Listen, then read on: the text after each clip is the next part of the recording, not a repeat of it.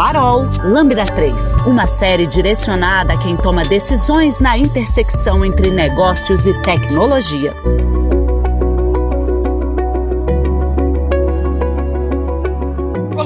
Bem-vindo ao Farol Lambda 3, nossa série sobre negócios e tecnologia em celebração aos 12 anos da Lambda 3. No episódio de hoje a gente vai tratar de um tema muito quente, o que é um produto digital. A gente fala muito disso no ambiente de negócios hoje em dia. Em startups, a expressão produto digital é linguagem corrente. Em organizações mais antigas e setores menos obviamente ligados ao desenvolvimento de software, esse termo e todo o vocabulário associado a ele tem aparecido mais e mais. Mas uma definição de produto digital que seja concisa e útil para quem precisa tomar decisão no dia a dia não é uma coisa fácil de formular. A expressão produto digital corre o risco de cair na vala comum das palavras vazias que têm um brilho efêmero por um tempo no mundo dos negócios pode ser mais uma daquelas novidades que a gente conhece, que fazem circular grana em certificação e treinamento e consultoria, mas que em geral deixam pouco ou nenhum legado positivo nas organizações que se deixam encantar por essas novidades. Tipo uma febre de muito gasto e pouco resultado. E o que importa pra gente, quando a gente pensa em negócios e tecnologia,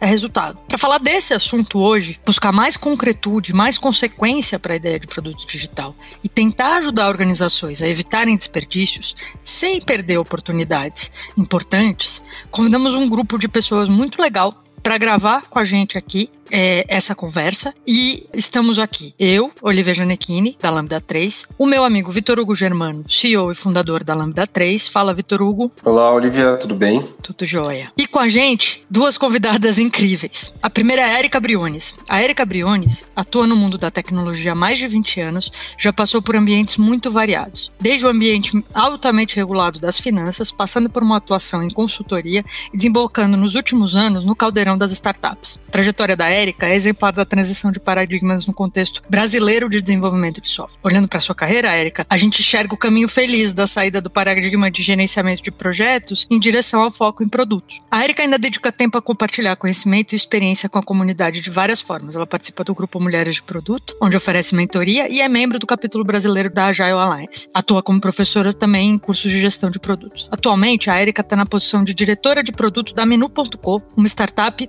na intersecção entre marketing e tecnologia. Seja muito bem-vinda a essa conversa, Érica. É um prazer e uma honra para nós ter você aqui com a gente hoje. Gente, eu quero essa descrição para mim, porque eu até eu fiquei orgulhosa de mim mesma agora. Gente, que arraso! A nossa outra convidada não é menos impressionante. A Mariana Zaparoli vem da vida de dev lá no início do século passado, passando pela era do PMI em ambientes altamente regulados e há cerca de 10 anos está no mundo da agilidade.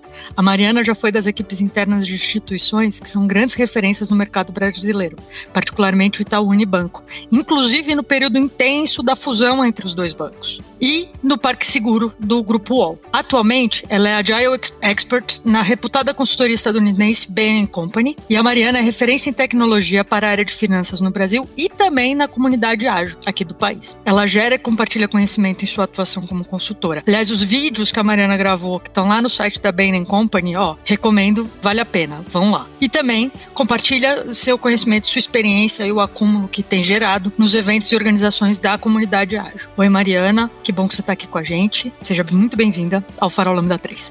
Muito obrigada, Olivia. Realmente, ela é muito boa de apresentar uma pessoa. Eu estou impressionada. Obrigada.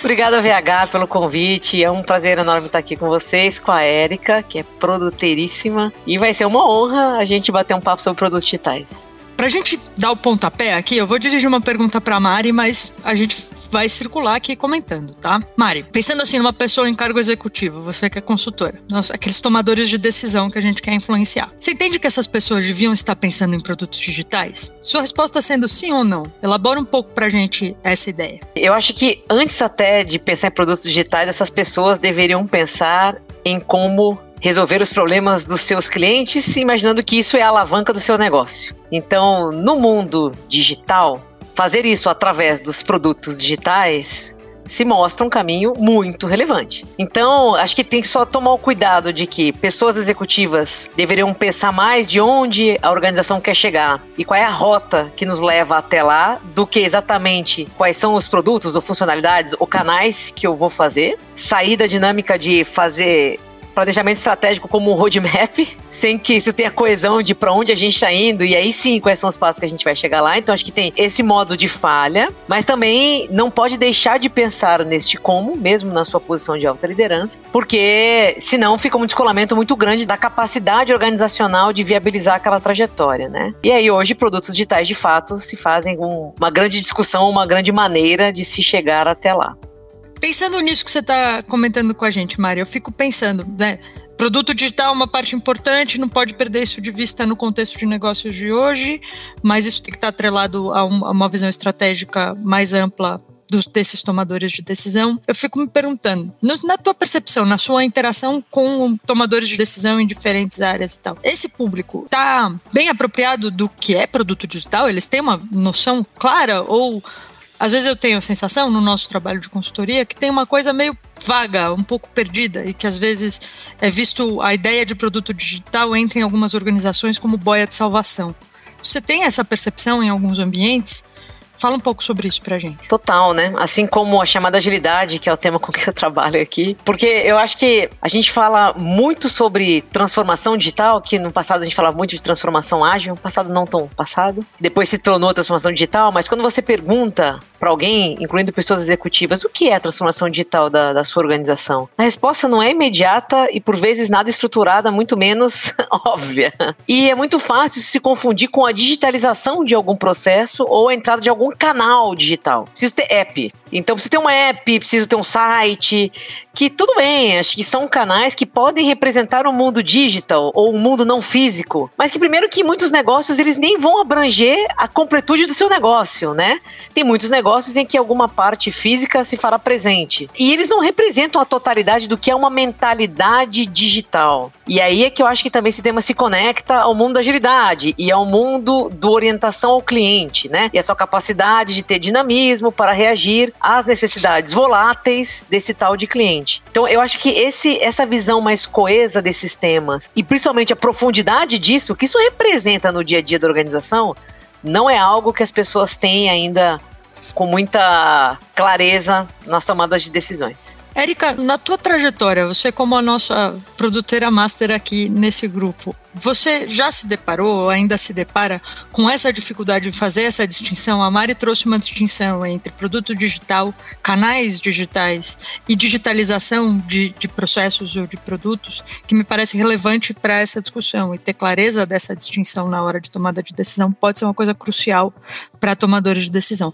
Como é que é isso do ponto de vista de alguém que traz a palavra de produto para dentro de organizações é, ou para outros ambientes de troca de conhecimento no mundo de negócios? Enquanto pregando a palavra dos produtos digitais, pregadora da palavra dos produtos digitais, eu acho que assim, primeiro que a gente está vivendo cada vez mais num mundo muito tecnológico.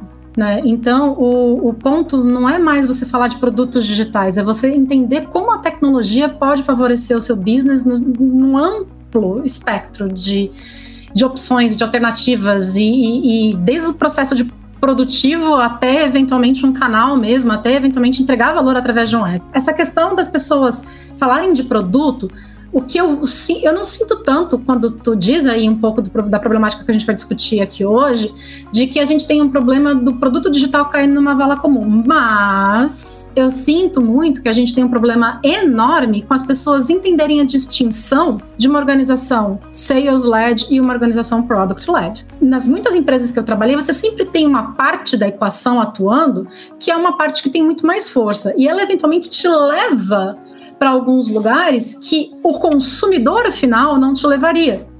E é muito fácil você perder de vista aquele consumidor que está diluído numa grande massa. Então, a minha maior dificuldade ultimamente é como a gente consegue dar voz e a gente consegue tornar uma coisa mais tangível esse consumidor final cujo qual a gente precisa entregar valor.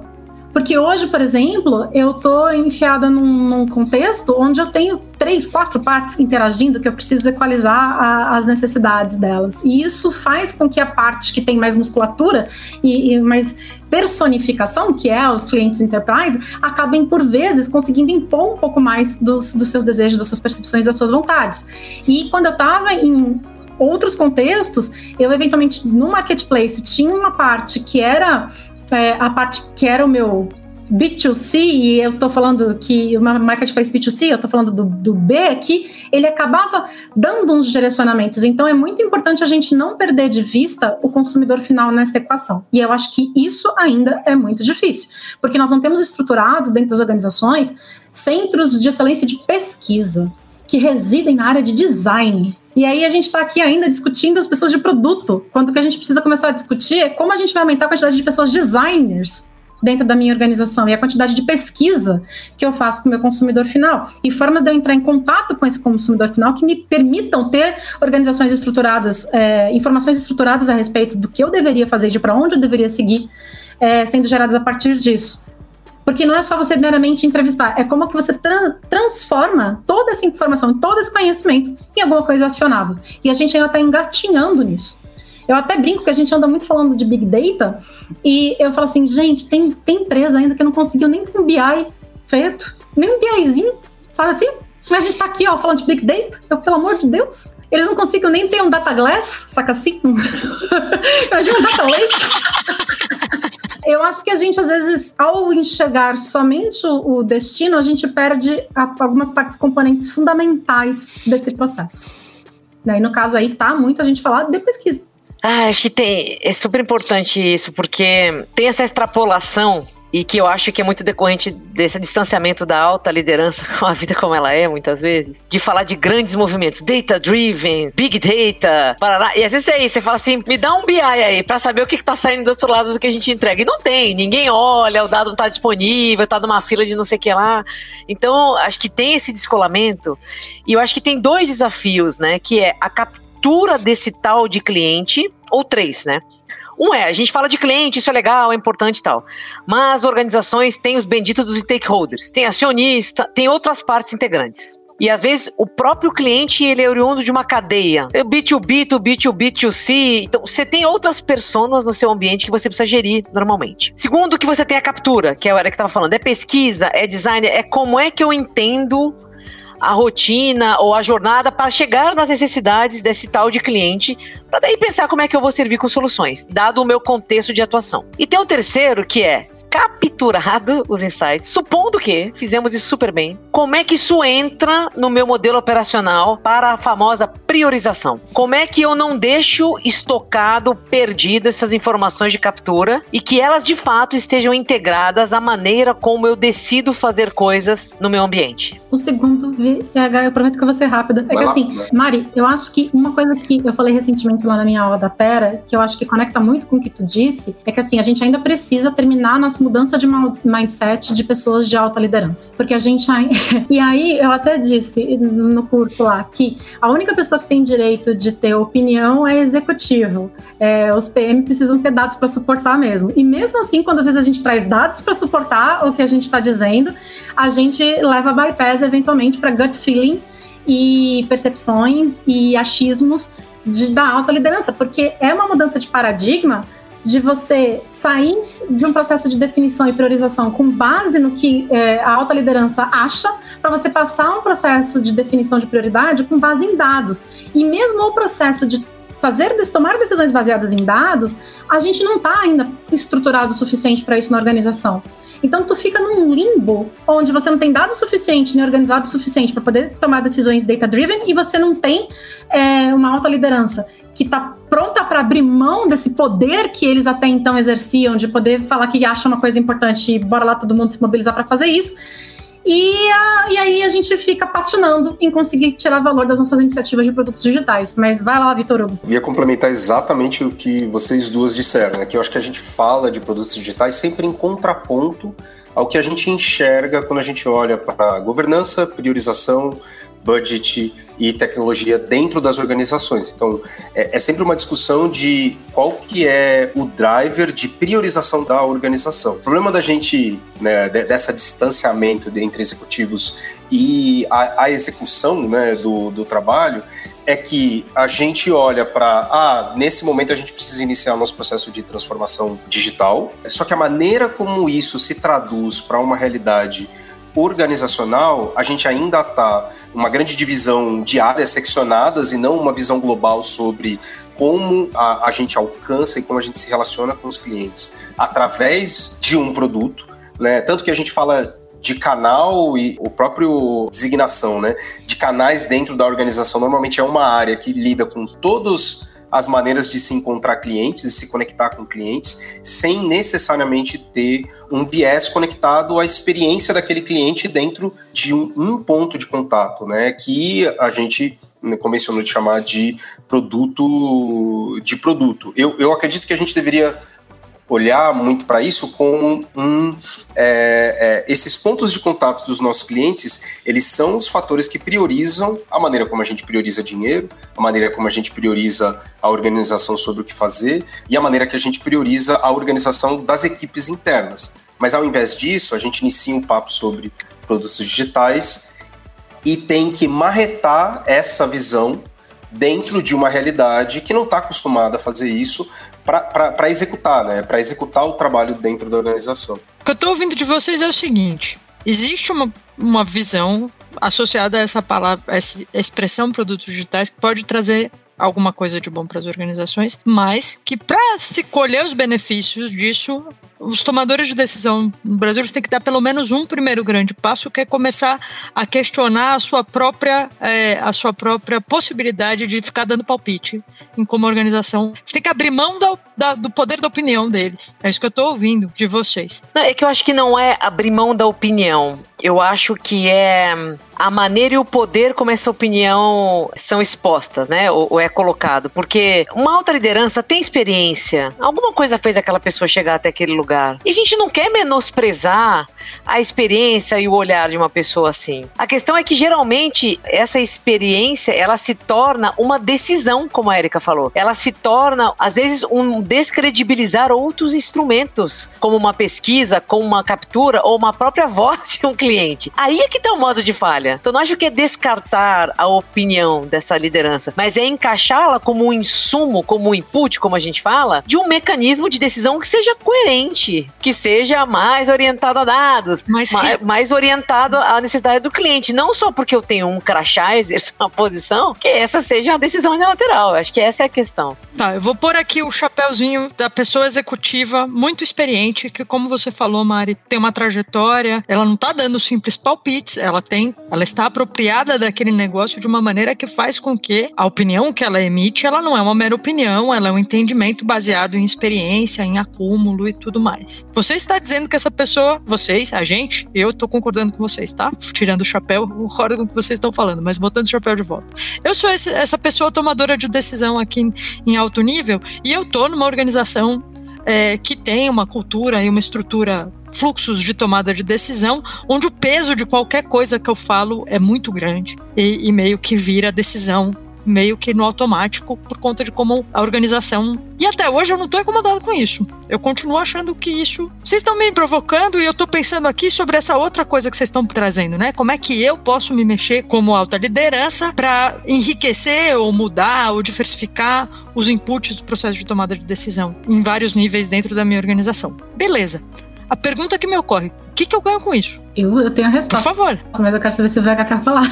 É que, poxa, como assim que você ganha com isso? É porque, pessoal, essa pessoa tem toda essa experiência, ela vai ter muita experiência a respeito do business. E o que essa pessoa deveria fazer é deixar muito claro o valor que a gente deseja colocar para o negócio. Agora, ela entender que ela tem é, a melhor solução sobre como atender a necessidade do consumidor é uma coisa completamente distinta. Percebe? Eu com certeza sei o caminho que eu preciso seguir com o negócio. Eu com certeza sei quais são as oportunidades de mercado que eu quero tirar proveito. O que a gente está discutindo aqui não é esse direcionamento estratégico de, de quais oportunidades explorar. A gente está discutindo aqui que tu saiba exatamente qual é a solução que vai resolver esse problema. E aí, assim, nisso eu dou truco, cara. Porque, assim, o que é bom para mim não é bom para o outro o que é bom para um perfil de consumidor não vai ser bom para o outro. E assim, uma das coisas que mais me incomoda na vida e todas as organizações falam isso, eu quero morrer. É quando a gente. E outro dia tive uma discussão numa organização que eu virei e falei assim: galera, nem homo é para todo mundo. Que é quando a gente vira e fala: nem homo, gente. Homo não é para todo mundo. Classe C, D e E não consome homo porque não tem dinheiro. Entendeu? Então, nem, nem sabão em pó é para todo mundo. Que é quando a gente fala que você precisa segmentar é, uma solução, você precisa conseguir empacotar sua proposta de valor dentro de um embrulho que aquela pessoa que está recebendo consiga acreditar que ele pertence a ela, que ele faz sentido para ela e de que ela não vai ter medo de abrir. Né? Porque é assim que, eventualmente, numa loja super chique, às vezes uma pessoa mais humilde tem medo de entrar na loja. Porque fala, ah, esse espaço aqui não é para mim, percebe o que eu estou dizendo? E assim vai. Então, assim, o que, que ela vai tirar de benefício disso? Ela vai potencialmente maximizar o retorno dela sobre o investimento e aumentar os lucros potenciais dela do que ela está querendo fazer, porque ela está colocando o time dela para trazer para ele a melhor, ou ela, a melhor resposta do que, que vai dar resultado, dado a oportunidade de negócio que eu quero. É literalmente tirar o máximo de proveito daquele conjunto de mentes que você tem à sua disposição. Caso contrário, tu tá dando regra. Você pode até contratar, entendeu? Um bando de Juninho. Tu vai querer dizer tudo que vai acontecer? Então, né? Vira lá. Dá a lista do que tu quer e acabou. Você não precisa nem de ninguém muito qualificado para isso, concorda? Agora, se tu tá pagando uma nota para desenvolvedor, para PM, para designer, bora tirar proveito eu, desse eu, dinheiro? Falando como quem está nesse papel hoje, de tomador de decisão, de executivo dentro de uma organização, eu acho que tem um viés importante falando para outros executivos que é a gente está numa realidade em que acreditar somente no nosso gut feeling não é suficiente para a gente conseguir responder rapidamente às mudanças de mercado que acontecem. Então, muito provavelmente, o teu business dentro da tua realidade atual, no próximo ano, vai com certeza ter um risco que você não previu. Muito provavelmente nos próximos semanas vai ter isso. E para você conseguir responder rapidamente para isso, não dá para acreditar que você, do alto de uma sala, é, somente com a percepção do que está acontecendo dentro do negócio, você vai conseguir tomar as melhores decisões. Essa é uma, é uma maneira diferente de você enxergar a realidade do seu próprio trabalho. E, e, e aí talvez, talvez isso seja a, a, o grande desafio geracional né, que a gente tem. Eu, na minha posição, hoje, duvido que eu sei tudo que está acontecendo na organização. E eu não tenho nem a pretensão de, de achar que eu sei disso.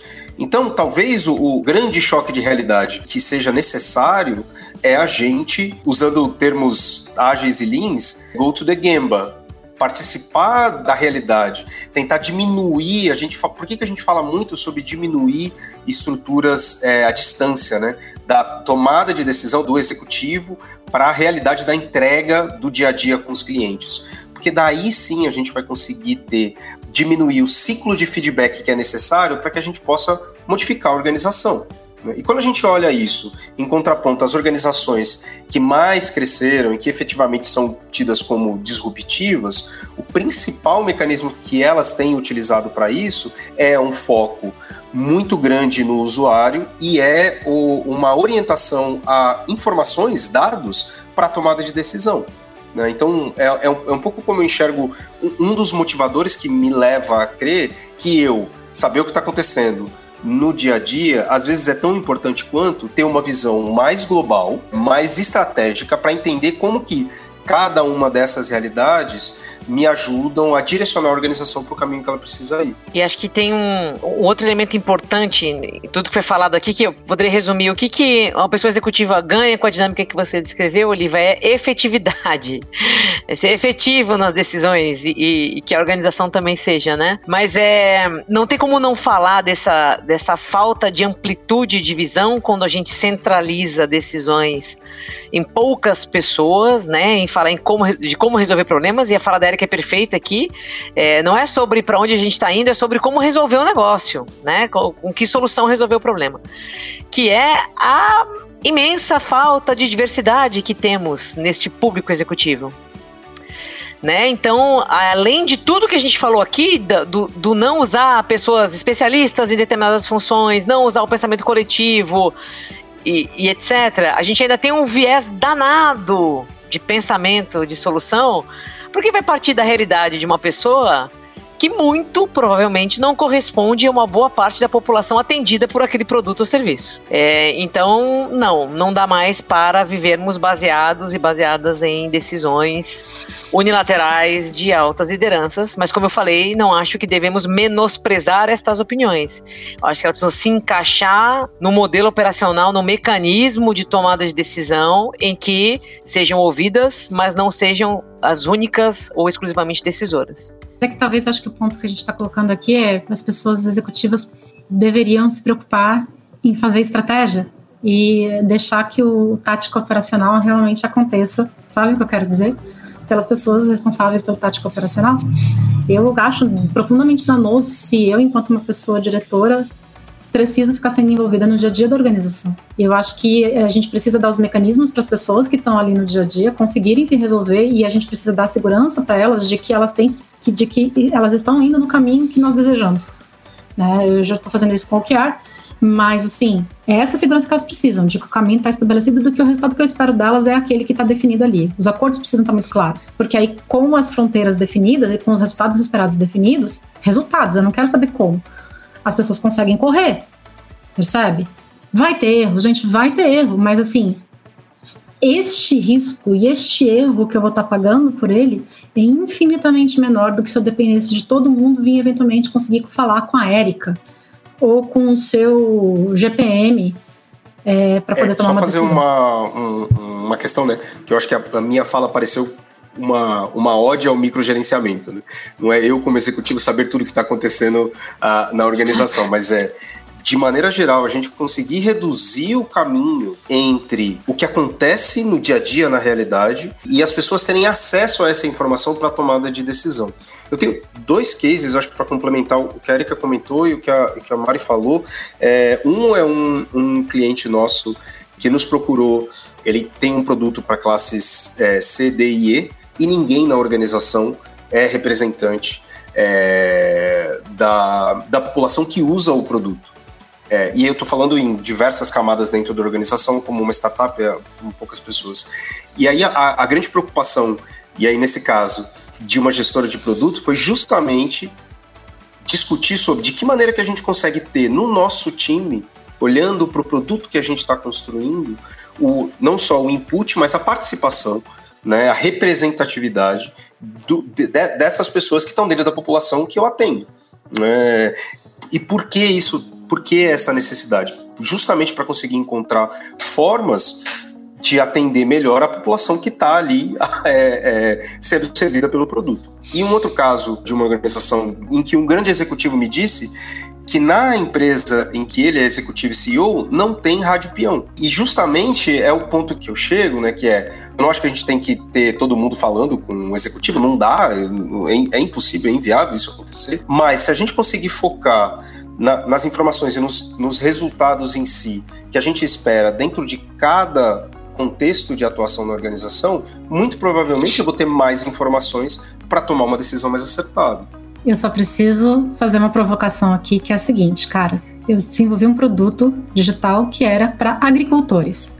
Eu não ia conseguir ter um agricultor como parte do meu time. Então, eu acho que o meu ponto aqui é: você precisa ter conhecimento das, eh, dos, das ferramentas e das melhores práticas e das metodologias, de tudo que a gente tem à disposição em design para você entrar em contato com o seu público consumidor.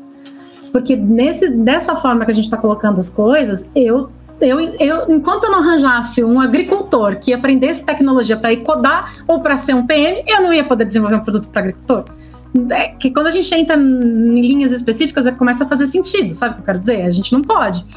É, eu não estou dizendo que não seja benéfico você ter todos os estratos sociais representados na sua organização, independente de para quem seja o seu produto. Isso é outra história. Eu só estou dizendo que, assim, não, você não precisa, é, você não deveria obrigatoriamente ter um representante de quem é o seu público consumidor dentro do seu time de produto, porque tem muitos cenários, números inclusive, que você não vai conseguir ter isso representado, né? Então aí, um equipamento médico, sabe? Tu vai ter que, ah, eu vou fazer isso muito próximo deles, perfeito, mas eles não estão dentro do seu time, saca? Você tá fazendo uma coisa para um médico, você tá fazendo uma coisa para um dentista, tem um monte de profissão para um advogado, você entendeu? Que não necessariamente tu vai ter representado dentro do seu time. É que a gente vai direto para é, essas é, outras categorias, mas tá? quando você. É que não daria, cara, não dá. A gente tem. A, vou, é, como é que você talvez é, o que a gente tem aqui uma síntese uma síntese possível seja aqui, ó. E ninguém tá falando isso, nada disso aqui tá dizendo, ó, diversidade dentro da empresa não afeta resultado de produto. Afeta.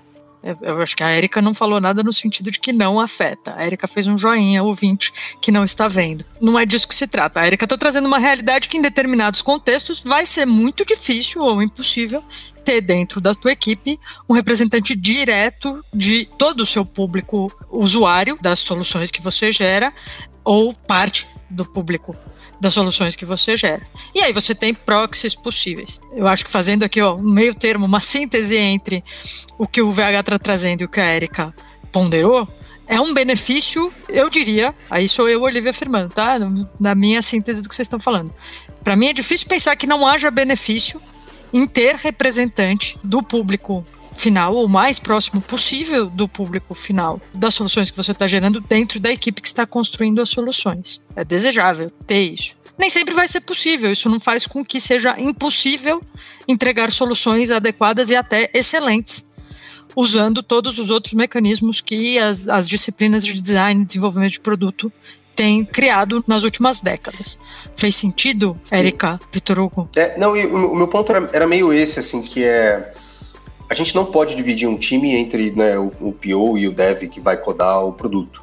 Eu acho que tem vários níveis de interação e participação dentro de um trabalho de produto em que tem espaço para que especialistas de campo possam participar e possam consolidar. Então, é, você, pode, você pode ter é, comitês que são especializados da, da área para poder apresentar o produto. Eu acho que o legal disso, para quem está tá aqui com a gente acompanhando, é, é esse viés de que, para mim, para mim, aí eu, talvez seja uma opinião pessoal, né, é, é indissociável você não ter, de alguma forma, participação do teu cliente dentro de um processo de entender qual é a solução que você está construindo para ele.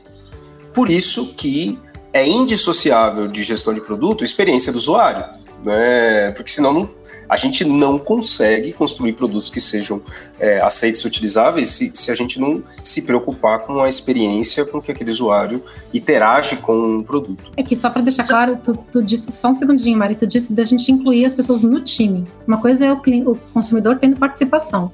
Outra coisa é eu dizer que eu preciso ter alguém representante no time.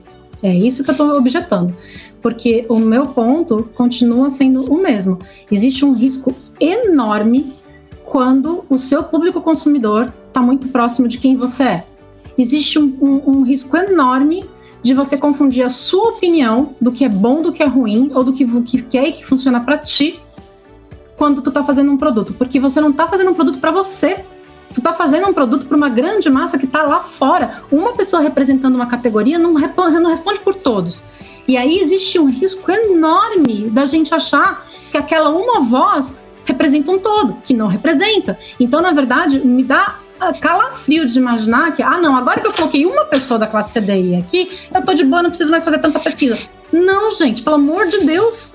Você entendeu? E, de, de novo, tu tem que ter diversidade na sua empresa, ponto. Em todos os níveis, de todas as formas, de cima para baixo, de lateralmente, transversal. O que eu tô dizendo é, o processo de pesquisa em produto digital e uma tomada de decisão sobre o que eu quero ver representado no meu produto nunca deve ser uma coisa do que eu acho que eu gosto que funciona para mim ou de um representante específico que eu tenha dentro Caro do CEO, contratar, contratar duas pessoas do universo de usuários não substitui ter um, um, um, processo de design e pesquisa que gere dados relevantes para a tomada de decisão da sua, dentro da sua empresa. Fica aqui o recado de Erika Briones para o senhor e para a senhora. Ó, só dois, dois comentários dessas, tava, dessas falas. Manda é. ver. Um é, é concordo totalmente com o que a Erika falou é, e, e, também reiterando o que ela disse, não resolve o problema sozinho, mas você ter essa aproximação através de visões diversas otimiza muito o caminho, né? Não deveria, a gente não deveria subestimar as respostas, fazendo, caindo no risco que ela falou, mas é, o, o, famoso match entre necessidade e hipótese de solução, ela, ele é muito alavancado quando você tem perspectivas mais próximas daquela realidade.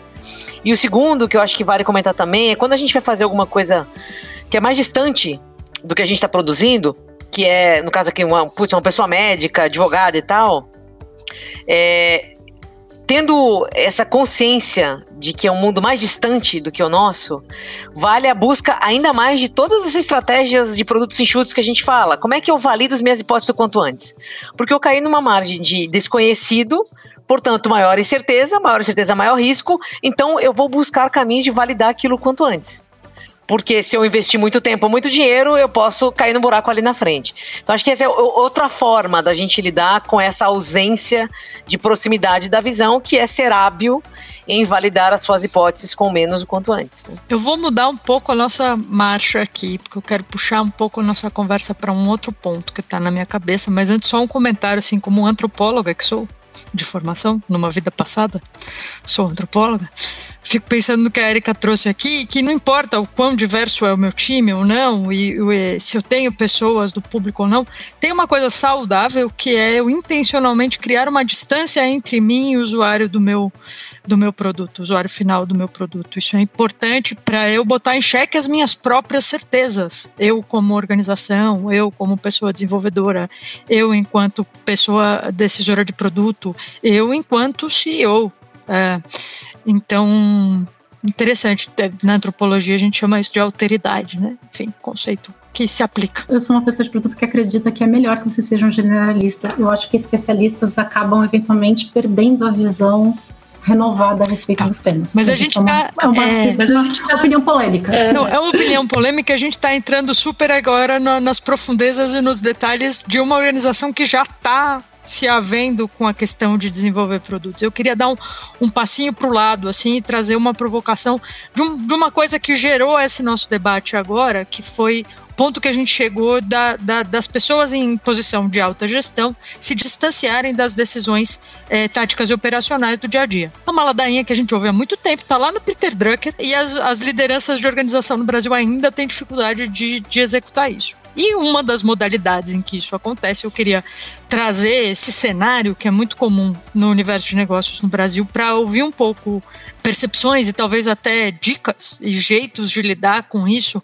falando, tentando de novo falar para o ouvido dessas pessoas tomadoras de decisão, que é o seguinte: tá, eu tenho minha equipe, a gente tem uma estrutura clara de autonomia para tomada de decisão na, nos níveis táticos e operacionais, eu estou cuidando do estratégico, tá, mas nada disso é perfeito e de vez em quando, se eu estou passando numa sala e eu vejo alguém falando alguma coisa estranha numa reunião, eu vou lá e dou meu pitaco. Atravesso, em alguma medida, uma pessoa de alta gestão, dá uma atravessada em algum processo de criação. A gente tem dois cenários possíveis disso. O cenário ideal é uma organização muito saudável, em que eu tenho, eu, enquanto pessoa que está no operacional ou no tático, tenho tanta segurança e tanta clareza do meu, da, da delimitação da minha autonomia, que eu vou tomar aquilo como um palpite, como uma opinião a mais dentro do nosso processo ali é, de, de tomada de decisão. Eu arrisco dizer assim que uma proporção muito significativa das organizações brasileiras, isso não vai ser o cenário real. E mesmo que tenha algumas pessoas dentro da organização que tenham esse tipo de recepção e comportamento, a grande maioria das pessoas no contexto de trabalho no Brasil, em outros lugares talvez isso seja um pouco diferente, mas no contexto brasileiro, entrou o tomador de decisão mega sênior da na sala e, e, deu uma opinião, a, a, atravessou o samba, atravessou o samba da criação, da colaboração. Esse cenário ressoa para vocês? É, e aí a, a, pergunta é, eu acho que o ponto que eu quero chegar é, o que, que conselho vocês dão para essa pessoa tomadora de decisão que sente o impulso de, de ir lá e colaborar, mesmo que seja na melhor das boas intenções, contribuir uma perspectiva. Mari, quer começar? É, acho que tem várias coisas aí culturais, da, dos famosos das famosas formas da administração se estabelecer, tem, tem muita coisa, né? Essa, da hierarquia. Mas eu entendo a tua pergunta, porque de fato, às vezes a pessoa tem intenção de colaborar, né? E ela abre a boca e isso ressoa com o famoso peso, né? Diferente dos demais. Eu acho que tem vários movimentos acontecendo no, no, mundo das organizações que vêm contribuindo para diminuir isso, seja como o VH já comentou, um, quase que um achatamento, a diminuição de camadas, uh, ou mesmo quando a gente tem muitas camadas, é, a maneira como a gente opera elas na prática ser um pouco mais suave, né, ter grupos mais cross dentro de uma organização, a própria, os próprios princípios da agilidade, com coisa da autonomia responsável, para também são movimentos que ajudam a, a dar uma equilibrada, mas o fato é que enquanto tivermos empresas hierárquicas e pessoas que concentram tomada de decisão poder e risco, consequentemente também, né? Porque a gente também reclama, mas eles têm risco. São pessoas que têm responsabilidades nas costas, como a gente fala. É, não é de graça, né? O poder não vem de graça, ele tem um custo associado aqui. Quando a gente vive em ambientes assim, não há um equilíbrio de vozes. Eu acho que é, o conselho para essas pessoas, a recomendação é saiba disso. Esteja atento ou atenta a isso. E quando estiver né, em discussões, tente ouvir mais, faça perguntas. Né? Se ninguém equilibra as vozes, seja você a pessoa que ativa outras e busca equilibrar as vozes. Seja uma pessoa que facilita um diálogo, trazendo sim a sua experiência, o seu, seu ponto de vista para a mesa, mas se, sabendo que não ecoa com o mesmo peso do que os demais, puxa o equilíbrio das outras vozes para a mesa também né? Seja uma pessoa ativa nisso. Porque ao mesmo tempo que sua voz tem um poder de decisão, também tem um poder de ativação. Então faça uso dele. E eu acho, Mari, que eu vou falar uma coisa que pode soar meio engraçada, mas para mim é verdade. Gente, esteja com a sua terapia em dia. Por quê? Não, gente, eu juro por Deus, eu demorei muito. É porque assim, ó, quando você se torna essa pessoa, essa pessoa que a voz ecoa, tu não acorda diferente no dia seguinte. Quando tu assume essa posição, você, você se sente como você sempre se sentiu. Né? Você só mudou o seu título, mas você, enquanto ser humano, tu se sente internamente quando você olha no espelho do jeito que você se sentia antes. Então passa por um processo de você se conscientizar de que você precisa agora falar por último. E aí, por exemplo, se tu é mulher e passou a vida inteira tentando ter voz, você de repente precisa, entendeu? É, virar e falar assim, poxa, cara, agora chegou a hora onde eu tenho que parar de falar primeiro. Onde eu tenho que parar de brigar para ter voz. Porque agora minha voz vai, vai impactar demais. Segundo, tu tá dando a sua contribuição. Porque tu tá com saudade de quando você podia fazer isso. E eu já vivi esse momento. Saca assim? Eu lembro uma vez que eu tava muito engajada numa reunião onde a gente tava fazendo uma coisa mega operacional, assim. E aí eu virei e falei assim: Nossa, gente, eu tô tão feliz que eu tô podendo fazer essa atividade aqui, que é uma coisa assim de produto mesmo. e que não é resolver BO, e que não é né, fazer gestão de é, brincar de professora de pressing corporativo, essas coisas assim, não é treta, sabe? É brincar de produto mesmo. Então, assim, eu notei que eu queria participar porque eu tava com saudade de trabalhar naquilo que eu sempre fiz muito tempo da minha vida então, aí, é, se tu sentiu a vontade de colaborar, minha pergunta é: tu precisa? Será que eles não vão chegar ali sentir? É, se tu viu que eles estão em direção a um precipício, por favor, interceda. Você não vai deixar as pessoas cometerem suicídio, né? Então, eu acho que tem essa muita distinção. Qual é o, o motivo pelo qual tu tá sentindo a necessidade de intervir? E aí, aprender. Por isso que eu falei terapia em dia, gente, porque essas coisas você trata na terapia mesmo. Que assim, oh, eu queria fazer isso. e ainda tem hoje em dia, tá, gente? Vitor Hugo, você, você é cometido dessa saudade de fazer o operacional? De, eu, eu ainda, de meter umas é, linhas de código? Ah, com certeza. Isso com certeza. Essa parte do operacional, com certeza. Mas acho que tem uma, tem uma posição estoica, né, que é de você se perguntar, né, isso que eu tô vendo na minha frente é, é minha responsabilidade? Eu estou fazendo o trabalho que é que cabe a mim fazer no momento? E eu acho que tem uma é, nessa transição rola uma ressignificação do que é trabalho, né?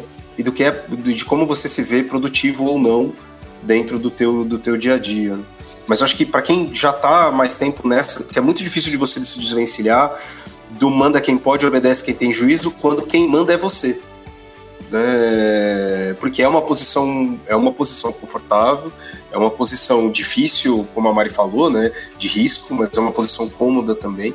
É eu, eu, posso tentar falar o que, eu, o que eu faço nesse sentido. Eu acho que tem, tem uma relação muito direta, assim, ela, é, essa, essa relação de poder ela nunca desaparece, por mais que as pessoas sejam amigas. Né? Eventualmente ela, ela, ela, ela, ela aparece é, em situações de crise, em momento que a gente precisa discutir e tal. Então você tem que estar ciente disso mas essas situações elas são muito amenizadas, principalmente quando é algo que você, por exemplo, você é um especialista técnico na área que hoje está executando, que hoje executa um papel executivo, que é a proximidade com as pessoas. Então, antes de você chegar dando pitaco numa atuação que está acontecendo, busque conhecer aquelas pessoas. Né, busque se aproximar e uma das maneiras de você fazer isso primeiro de tudo, é demonstrar vulnerabilidade, de que a gente está ali tentando resolver um problema. Né? A gente fala muito sobre estar junto dentro do, do, lance de resolver o problema. Qual é o problema que tem que resolver? Como que você espera que eu ajude nisso? Eu preciso te ajudar nisso ou não? É, eu acho que tem maneiras de você olhar para esses momentos para dar mais abertura, mas não vai ser no momento em que o problema está para ser resolvido, você dá pitaco, que vai te ajudar num caminho de você poder se conectar mais com o dia a dia. Na verdade, é uma construção bastante longa é, é, de dia a dia, de você de efetivamente se mostrar presente dentro dos times para que um comentário possa ser visto quase como um comentário. Ele nunca vai ser meramente um comentário de par, e essa, essa é a realidade da atuação, mas com certeza a gente consegue amenizar isso à medida em que as pessoas. A gente constrói relações de confiança mais, mais profundas com as pessoas do time dos times. Né? A gente está chegando nos finalmente. Eu acho que eu tenho uma última rodada de pergunta antes da gente ir, ir para as despedidas aqui. Tô pensando aqui, né, o fio da meada de. Eu fiz uma pergunta colocando o chapéu de CEO. Tô convencido. Tô convencida. Entendi esse negócio de produto digital. Quero entrar nesse negócio aí. Eu sei que não é só chamar uma pessoa de produto. Eu já entendi que envolve mudar as formas de tomar decisão dentro da minha organização, que eu vou ter até que fazer terapia. Entendi tudo isso, tô afim. Primeiro passo. Por onde eu começo, gente? O que, que, eu faço agora? Um primeiro passo possível. Eu sei que não é, não é uma resposta única, gente. Eu vou deixar Desculpa, pra Erika puxar aí. Jogar o, o abacaxi, o mas. Eu, eu ia falar assim, eu não sei, gente, mas, por exemplo, é hora de você se informar, certo? É hora de você buscar informação, mas eu acho que, ainda mais hoje em dia, é, é hora também de você de se cercar de pessoas que tenham o conhecimento que você precisa. Você precisa de um básico de informação para você conseguir ter conversas de qualidade com as pessoas que vão compor seu time, para você conseguir fazer boas perguntas, para você conseguir fazer perguntas instigadoras e inteligentes e que façam as pessoas pensar. É, essa é a sua responsabilidade ali, né? De ajudar a gente a, a, a estimular o, o, pensamento das pessoas na direção correta. Mas eu não espero que você seja esse especialista. Eu espero que você tenha pessoas especialistas no seu time. Então, eu diria que se você decidir, ah, sim, produto digital é o caminho, o que, que eu faço agora? Contrate um especialista. Porque, vamos, vamos, vamos combinar, gente, assim, eu, por exemplo, vou querer aumentar o meu conhecimento sobre dados, porque a gente está indo para um caminho sem volta nessa vertical. E eu vejo isso como profissionalmente saudável para mim. Eu não vou ser um profissional de dados, muito provavelmente, porque eu já tenho a minha especialização, que é produto. E no nosso mundo a gente vai ter, assim, eu sou uma generalista, né? Eu vou conhecer um pouquinho de tudo, mas eu já sei onde eu estou desenvolvendo a minha área de especialidade. Nunca vou deixar de saber de agilidade, nunca vou deixar de saber é, de gestão de pessoas, mas minha área de especialidade acaba sendo ali produto e gestão de pessoas agora que eu entrei nessa nova posição, que precisa ser uma coisa que eu viro especialista também. Né? Inclusive, eles dizem né, que quando você vira liderança, tu muda de profissão.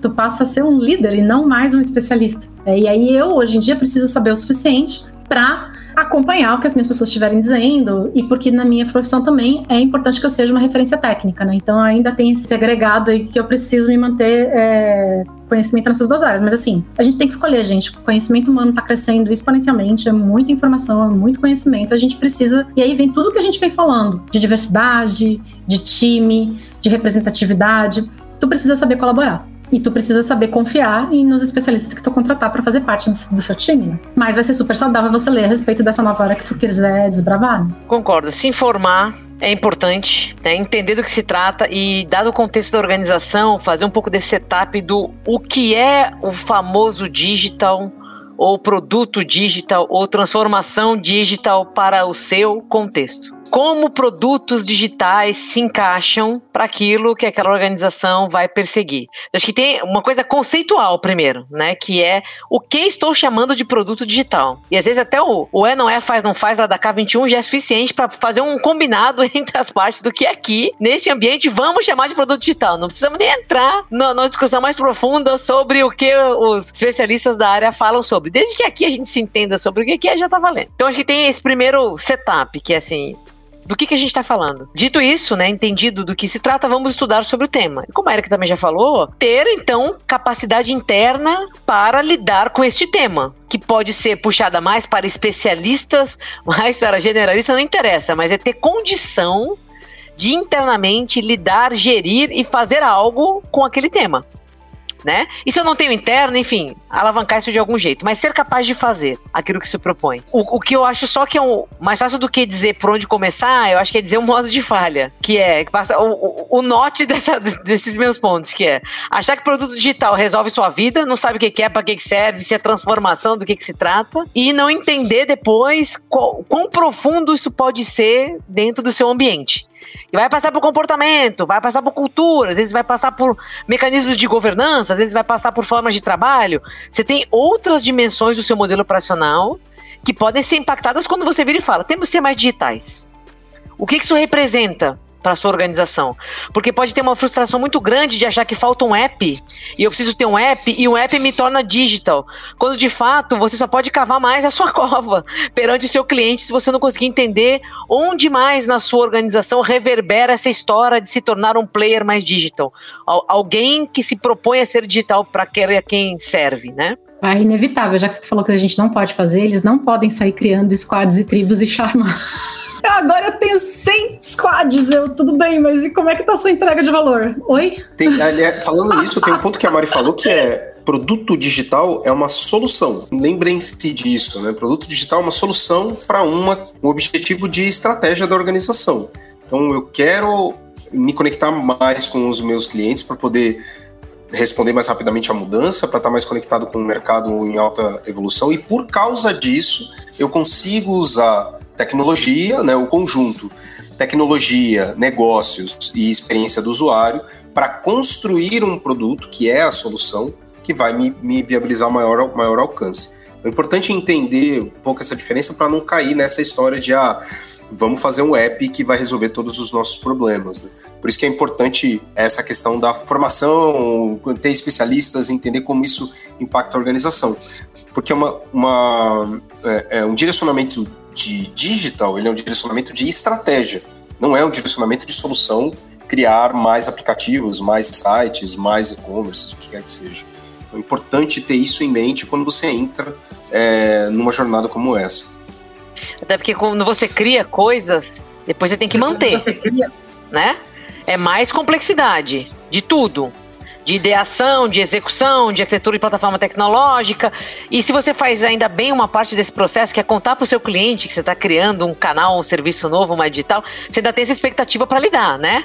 Que é, no, o que tá cheio de empresa para ele. Agora, novo app de investimento e tal. Aí você vai usar o troço e não funciona, é uma porcaria. Então é um efeito reverso. É o famoso tiro no pé. Agora é. tem um reconhecimento facial. Aí você passa três horas tentando botar tua cara lá no negócio e não funciona. Então não faça. Não faça. É isso, né? Olha, para quem não tá vendo esse podcast, mas tá ouvindo, eu recomendo ir lá no YouTube, dar uma olhadinha nesse episódio só para você ver a cara que a Erika Briones fez agora. Érica, você ia complementar alguma coisa, vai lá. Não, é porque o que a gente tem mania ainda de fazer é que a gente vê uma oportunidade de negócio e aí a gente, em vez de ir explorar melhor como é que o, o consumidor final vai se beneficiar com ela, a gente quer enfiar água abaixo do, do consumidor uma oportunidade única. E aí você vira e fala assim, gente, assim, sem querer ser a chata do rolê aqui, só uma pergunta básica. Que vantagem Maria leva? Por que, que o consumidor quer isso? Você entendeu? Por que, que isso faz diferença para ele? Por que, que isso importa? Eu entendi que a gente está sentado em cima de uma potencial mina de ouro, né? Eu tô aqui, ó, quanto dinheiro que eu tenho para fazer, mas assim, por que eu ligo? Né? Por que, que, a ponta liga? Porque como é que a ponta vira e fala assim, nossa, isso aqui é bacana, hein? Agora sim vi, agora sim vi motivo para você é, entrar na minha vida. Então, não sei, eu acho que é muito fácil as pessoas falarem, preciso tirar proveito dessa oportunidade. E aí enfiarem uma solução goela abaixo do consumidor e aí depois não, não rola do jeito que eles achavam que ia rolar e aí todo mundo fica É famoso para que serve, né? Tipo esse exemplo do reconhecimento facial. Eu, eu passei por isso, né? Um, uma empresa que saiu com essa, eu fui toda animada, né? Porque faz parte da minha rotina que viajar tinha a ver com isso. Aí eu falei, não, agora vou simplificar a minha vida, né? Porque eu, pra, que vantagem eu imaginei que eu levaria?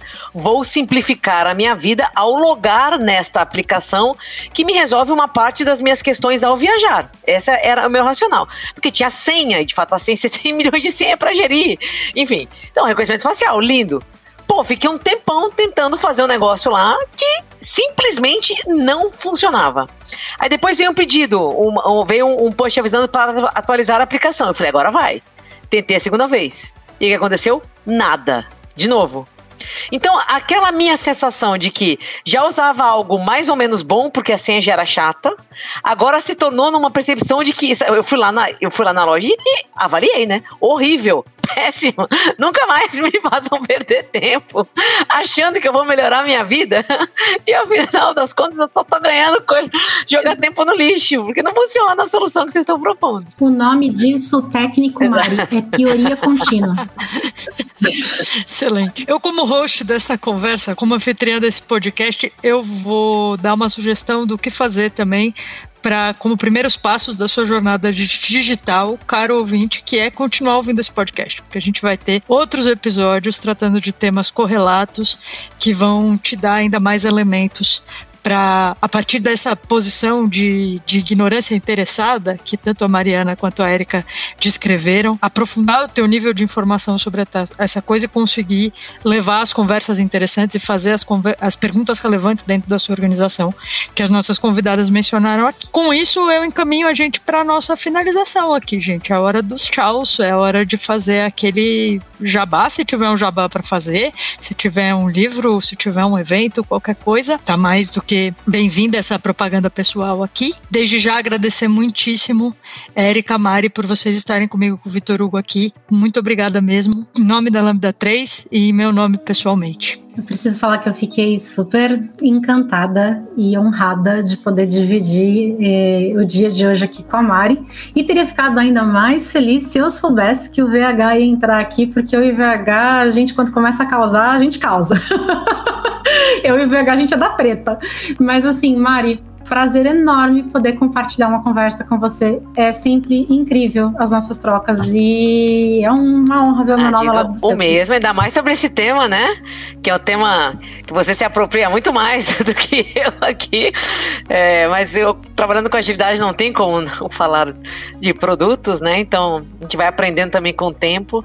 Muito honrada de discutir isso com a Érica, VH, Olivia, seu, o seu papel de hostess aqui hoje foi maravilhoso, tanto na, na sumarização aqui e nos apartadas das tretas.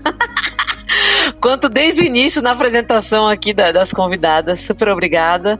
E, e o bom das nossas trocas também é que, com o tempo, não só nossa opinião, mas os pontos-chave vão mudando, né? Que demonstra que a gente vai aprendendo, as coisas vão caminhando, né? Esperamos que amadurecendo, então a gente passa a discutir coisas um pouco diferentes. E isso é muito, muito legal. Então adorei, super obrigado. Também quero agradecer, obrigado por vocês participarem. Bom, a Mari eu conheço desde a universidade, a Erika já tem alguns anos, a Olivia também, então é muito massa estar aqui, me vejo entre amigas. É, muito obrigado por vocês participarem desse episódio e é, e é isso, valeu demais. Obrigado, Olivia, por, por fazer acontecer, né? Que eu acho que a gente está aqui é, tentando, ensaiando isso já há bastante tempo que bom que estamos aí. O, ao ouvinte, quem vê isso no, no YouTube também, é, espero que vocês tenham gostado. É feito com muito amor, carinho e dedicação. Tchau, pessoal, e até o próximo episódio. Esse podcast é produzido pela Lambda 3, uma empresa de tecnologia que desenvolve soluções de produtos digitais e data science, com foco em entregas ágeis e que habilita a tomada de decisão inteligente para a transformação digital.